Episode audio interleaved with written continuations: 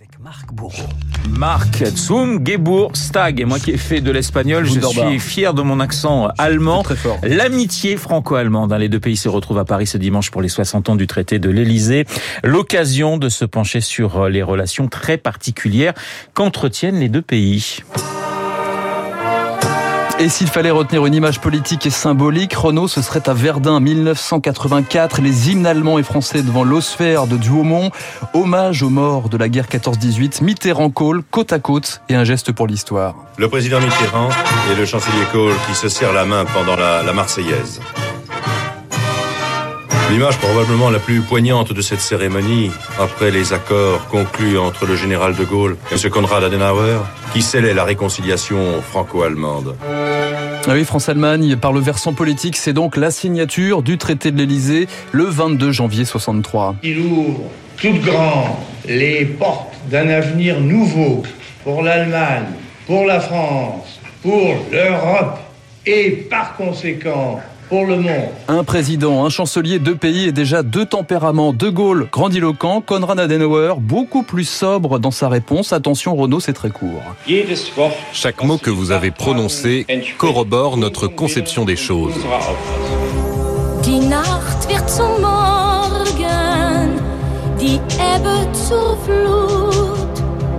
Mireille Mathieu Mireille en Mathieu allemand. chante en allemand, elle chante Alors même très bien. France-Allemagne, un couple, quelques frictions, mais des tandems Renault légendaires. Alors Valérie Allô Helmut? Oui, Valérie Giscard d'Estaing, Edmund Schmidt au téléphone, qui n'ont pas toujours parlé du système monétaire européen. Monsieur le chancelier, je voudrais vous dire qu'il a paru des photos dans la presse française où on vous voit en train de jouer aux échecs.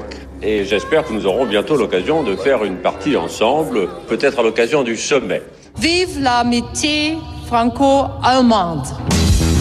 Ouais, cette phrase, Angela Merkel l'a répétée à quatre présidents Ouais, ouais. français, des présidents parfois très entreprenants. Nicolas Sarkozy, malgré la crise de 2008. La presse parle beaucoup de notre couple. J'aime Angela Merkel beaucoup plus que ce qu'ils disent. Et vous avez Emmanuel Macron qui, lui, euh, endosse le rôle du bon élève. Es lebe die deutsch-französische Freundschaft.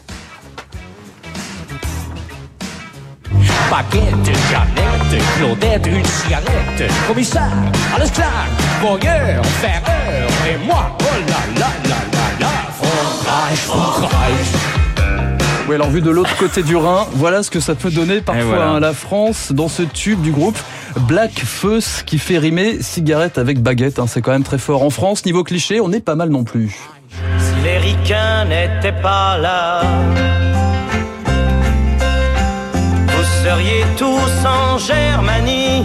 Ouais, Michel Sardou n'a pas franchement contribué à réconcilier les mémoires, hein, c'est le moins qu'on puisse dire. Jean-Luc Mélenchon, lui, préfère sortir la grosse Bertha.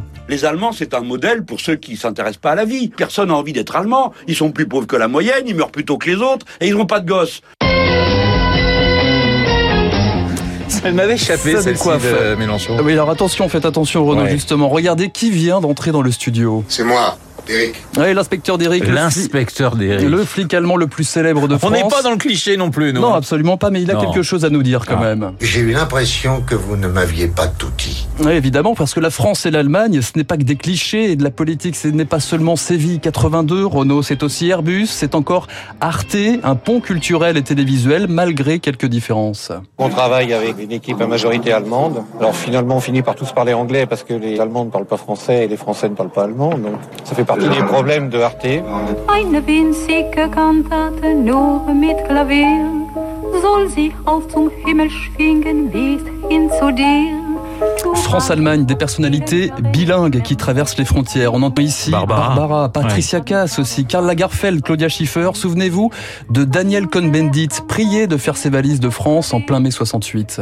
Marie-France Pizier avait une petite voiture de sport. Elle m'a ramené au Luxembourg. Les Ah. affaires restent dans mon appartement à Paris. J'étais loin d'imaginer que ça allait durer dix ans. Je me suis refait une vie euh, en Allemagne, à Francfort. France-Allemagne, un certain romantisme aussi, la musique, les films de Wim Wenders ou encore le timbre de Romy Schneider chez Claude Sauté.